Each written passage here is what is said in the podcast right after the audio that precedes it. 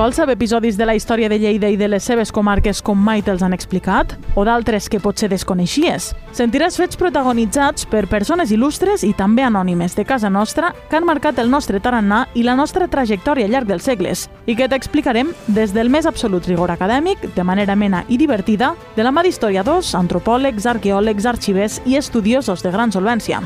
Escoltem, gaudim, riem i aprenem al Píndoles Històriques, una secció conduïda per Rosa Peroi. Benvinguts de nou a una altra píndola històrica. Avui tenim amb nosaltres la Yolanda Enjuanes. Què tal, Yolanda? Com oh, estàs? Hola, Rosa. Escolta'm, el, la píndola que ens, que ens portes avui, el tastet històric, porta per títol La desaparició d'un llibre de l'arxiu municipal que va aparèixer a Madrid. Exacte. Doncs pues vinga, tu mateixa, tot teu. Mira, és un llibre manuscrit que, que és del segle, està escrit entre el segle XIV i el segle XVII, i fins al segle XIX sabem que es trobava a l'arxiu municipal, al fons de l'arxiu municipal, uh -huh. i en un moment donat desapareix.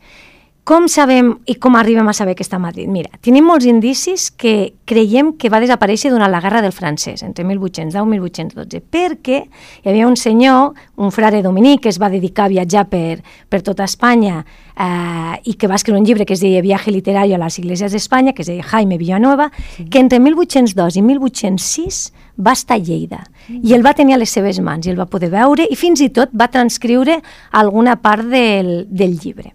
Després va venir un altre senyor, al 1849, que es deia Pedro Sainz de Baranda, que va escriure també un llibre que es deia Espanya Sagrada, i ell venia amb la intenció de veure aquest llibre, però ja no el va poder llegir ja no el va poder veure. O sigui, l'arxiu municipal va desplaçar-se i no el va trobar. Per tant, entenem que durant aquest temps va marxar. Exacte. O sigui, llavors pensem que durant la guerra del francès i tot el moment que vivia la ciutat de Lleida va desaparèixer. Però és un indici, eh? Sí, sí. Podria ser que desaparegués una mica després, una mica abans no, eh? del 1806.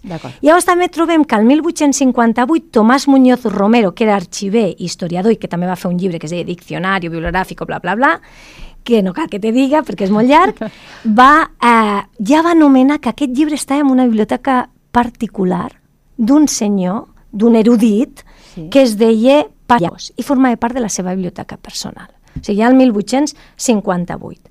I després dius com arribem a dir, bueno, doncs ara t'ho començo a explicar. Vinga.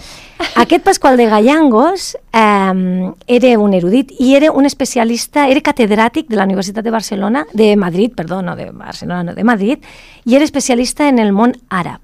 Ah. Era, era, la veritat que era un, bueno, de la seva època, i es va dedicar, eh, sobretot en època de la desamortització, uh -huh. a viatjar eh, per, per Espanya per salvar aquells documents. Era, ell era comissionat de la Real Acadèmia de la Història i es va dedicar a, a, a salvaguardar aquest patrimoni que, eh, que es podria perdre dels monestirs i esglésies per la desamortització. Lloable, eh? Sí, sí, sí. Lloable tasca. Sí, sí. I al 1853 sabem que viatge a Lleida. Però, clar, no sabem exactament si, si va ser ell jo vull pensar que ell no era el saquejador ni era el lladre. Segurament... Eh, i tampoc sabem si va ser aquí Lleida que el va, que el va agafar, Clar. no? Casualment viatja el 1853. Eh, aquí lo dejas, no? Sí. sí. Eh, però ell eh, estava molt interessat en el llibre perquè el que havia dintre del llibre li interessava, que era coses relacionades amb el món àrab, que després també t'explicaré. Uh -huh. Per tant, aquí lliguen moltes coses, és a dir, eh, el seu interès, el fet de que viatja a Lleida, de que ja no hi és, però o està en una biblioteca particular de Lleida durant aquests anys entre la Guerra del Francès i de que hi ve, o ja se'l va trobar a Madrid i casualment al 53 també viatja a Lleida. Clar, és que no ho sabrem mai, no, potser, no? No ho sabrem mai. Les coses, bueno, aquest senyor va tindre aquest llibre a casa seva fins a l'any 1897 que mor i el, els seus fills, descendents, donen tota, aquesta tota la seva biblioteca particular a la Biblioteca Nacional de Madrid, que és on està ara aquest llibre. Val, vale. Ara ja el tenim situat, sí, sabem que està sí, sí. a Madrid. Però com, com descobrim que llavors està a Madrid? No? L'any 1900 no és com ara, que fem propaganda i diem les coses, no, no ho sabem. Doncs aquí entra amb, amb escena un arxiver lleidatà, ah que era Enric Arderiu Valls, que ell era, era, era de, de Linyola, però va viure a Lleida i a més era, també va, ser, mm, va estudiar a Madrid, va, va ser arxiver d'Hisenda, d'aquí Lleida, va ser un dels fundadors del centre excursionista, també un home que la veritat que, tot i morir molt jove, perquè va morir a més casos 50 anys, va fer moltíssimes coses, també va ser fundador d'un diari de la Renaixença, va ser també eh, un artífex dels Jocs, artífex dels Jocs Florals, i, i entre eh, un d'aquestes professions que va tindre d'arxiver, sí. de llocs, el van destinar a Madrid. I llavors ell devia pensar, home, ja que estic aquí, podria mirar al fons i si trobo algo de Lleida. I uh -huh. quines casualitats va trobar aquest llibre. bueno, també va trobar, també és el descobridor de, del regiment de la pesta, que això un dia que tinguis al Guillem, li preguntes Val. i que t'expliqui també del, del Jaume d'Agramunt i de la... Sí, i bueno, de la... ens ha parlat el Jaume d'Agramunt. Bueno, pues, pues perfecte, pues està llavors connectat, això? està connectat. Li, les coses... farem vindre, Guillem, pobre. ja Aquest- oli. aquest que era, era, era que et dic arxiver, Sí. a part de fer el descobriment d'aquest del, del, de l'epístola aquesta del Jaume d'Agramunt a, a Verdú, a la parròquia de Verdú, descobreix aquest llibre. I aquest llibre és fantàstic. bueno, mira, ja per títol porta, eh, el títol es diu el llibre Llibre de notes antigues per memòria. En català. En català, sí, sí, sí, a la portada està escrit en català. Val. I, I bàsicament està escrit en llatí, però també està escrit en català. D'acord. I és un llibre molt heterogeni, o sigui, hi ha de tot. Tampoc té, és una mica caòtic, no té un ordre eh, cronològic ni temàtic. Eh, té unes 100 pàgines i un llibre petit, 18 per 13, és un llibre petitet. Sí. La veritat, ara que no en sent ningú, és bastant lletjot, el llibre. Sí, perquè a més sembla que estigui en brut, semblen les notes dels nostres fills, allò que agafen.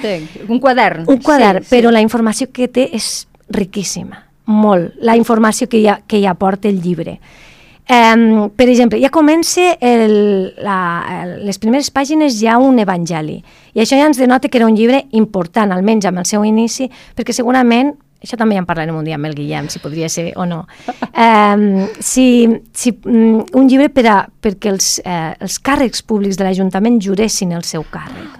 Perquè les següents pàgines hi apareix els juraments, la, la forma de jurament. I, per exemple, te, te llegeix un trosset perquè veguis, i a més sentiràs aquest català lleidatà Ai, de sí. l'època medieval, el jurament dels pares deia «Vosaltres, senyors, jurats sobre aquests sants quatre evangelis que governareu bé i lealment la ciutat a vostre bon seny i a vostre bon enteniment per tot aquest any e servareu, que vol dir complireu, los establiments, que vol dir acords, de la ciutat a tant com a en vostre poder sia. I això suposo que ho devien fer davant, damunt del llibre. I hi ha, com el càrrec de paell, hi ha altres càrrecs eh, municipals. Després hi ha un calendari que, que, que eh, hi ha molts buits, potser amb la intenció que tinguessin també d'escriure, però hi ha, hi ha altres dates són molt significatives. Per exemple, apareix el diluvi universal. Ah, La data, té data el diluvi data? universal. I la del pecat original també, té També. data. Fixa quines coses, eh, la Ho història. sabien. Jo no ho sé. No, jo tampoc. Jo ho vaig llegir ahir, però... I ficava... Me sembla que és al febrer, 18 de febrer crec que és, però te ho dic de memòria. 18 de febrer. I després tota la resta de pàgines és un, és un, bueno, un, un grup d'informació molt diversa, però ha des de, per exemple, eh, successos polítics, no sol de Lleida, sinó del Regne d'Aragó, esdeveniments de Lleida, fenòmens naturals com eclipses, terratrèmols, inundacions, sequies. Per exemple, hi ha un eclipse que és boníssim perquè al cap de quatre dies mor, Ramo, eh, mor eh, Ferran, Ferran d'Antequera. Ah, Ferran I d'Antequera. ho- ho I, i, i, sí, sí, sí, no, diuen que ha de ser això. Clar. Claro, bueno, no, no pot ser res més que, que, Que l'eclipsi, Sí, claro, sí, no? clar.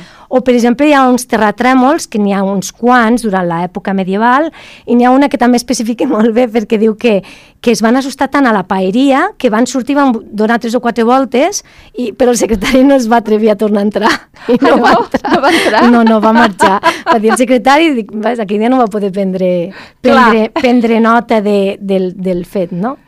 I mm, altres coses també És, co- és com un importants. anecdotari, entenc. Sí, però saps què el fa ric? Que hi ha molta informació que no sabíem, sols sabem per aquest llibre. Altres sí que la pots trobar amb, amb els llibres d'actes o, o fins i tot d'altra documentació del llibre de, del llibre de, dels llibres de, que tenim a l'arxiu, Sí. però altra, si en algun moment va estar a l'arxiu aquesta informació s'ha perdut, o sol se va apuntar perquè potser en aquell moment creien, creien que eren coses anecdòtiques, no? que no, Sí, no sí, podien t'entenc. estar a formar part d'un llibre de, de ple perquè no, No tenia no tenia cabuda, no tenia Sí. cabuda per, Val, per explicar-ho, no? Eh, I després, per exemple, cosa molt important que suposo que és aquí on el Pasqual de Gallangos devia veure la importància d'aquest llibre, per això acaba a la seva biblioteca, és sobretot el tema de les minories no cristianes, com el Mm. tema dels jueus Claro. i el I tema els dels, àrabs. dels àrabs. Clar. No? Aquí, per exemple, explica el, el progrom, el- l'atac I aquest als jueus del 1391, doncs, i fica la nota aquesta, no? que mm, jo penso que és dels pocs llocs que, que, que, que fica aquesta anotació, no? i també per aquesta falta de documentació, el 1391, bueno, aquí especifica, fins i tot explica, i ara parlo també de memòria, no? com marxen els últims jueus, els últims musulmans, mm, també Clar, un explica aquesta part. No? O fins i tot alguns oficis com el de trompeta que se li atribueix a un, a un àrab al, al segle XV, també ho i, i de alguna... trompeta? Sí, sí, De l'ofici de tocar, trompeta, eh, sí, sí, sí. sí, exacte, com el de pregoner, Sí, pues sí, el que- que... que tenen allò. Exacte, sí, sí, tenen allò, que sona. M'ho sé per les pel·lícules, això. Que sona. Sí, sí. I llavors, o sigui, és això, és un llibre que, que tot i tindre aquest, aquesta diversitat, no? eh, el fa el ric i, i, i per sort, per sort, encara que no estigui a l'arxiu municipal, podem dir que es conserva en un arxiu, perquè al final Sí. el que volem és que la documentació es conservi. I ara aquest llibre és accessible, està tot digitalitzat i tu només ficant a la, entrant a la Biblioteca Nacional i ficant llibre notes assenyalades no el pots tocar perquè no, físicament no el pots tocar, però pots llegir perfectament. O sigui que està fantàstic, intentau, perquè sí que és veritat que alguna lletra costa de llegir, però, però dona molt joc i molta informació que, que és fantàstica. Veus la digitalització, que important, perquè està a Madrid, continuarà a Madrid, fa Sí. la de que no té intenció de tornar. No, podríem però- reclamar, però, ostres... eh, Bueno, uf, si ho podem veure en digital. Sí, al final és això. Tantes quedem... coses hem de reclamar. Sí, sí, sí. però aquesta sí que és veritat que, que, que altra potser no la podem documentar, però Exacte. aquesta sí que, perquè aquest senyor Villanueva, que un dia va vindre li va semblar fantàstic i ja ho va apuntar al seu llibre, els altres semblava que només teníem això a Lleida. Clar, perquè és tothom, que- els altres que venien volien veure aquest llibre, Aquesta com és la si fos la cosa més Sí, sí, sí, fantàstica. sí, no? sí. Però bueno, però, però sí, per sort, per sort ja la, ho, te, ho podem seguir llegint aquest llibre. Veus que bonic. A Lleida tenim coses molt xules. I eh? tant. Molt bé. Moltes gràcies, Yolanda. De res a tu. Píndoles històriques, un podcast de Lleida 24 conduït per Rosa Peroi.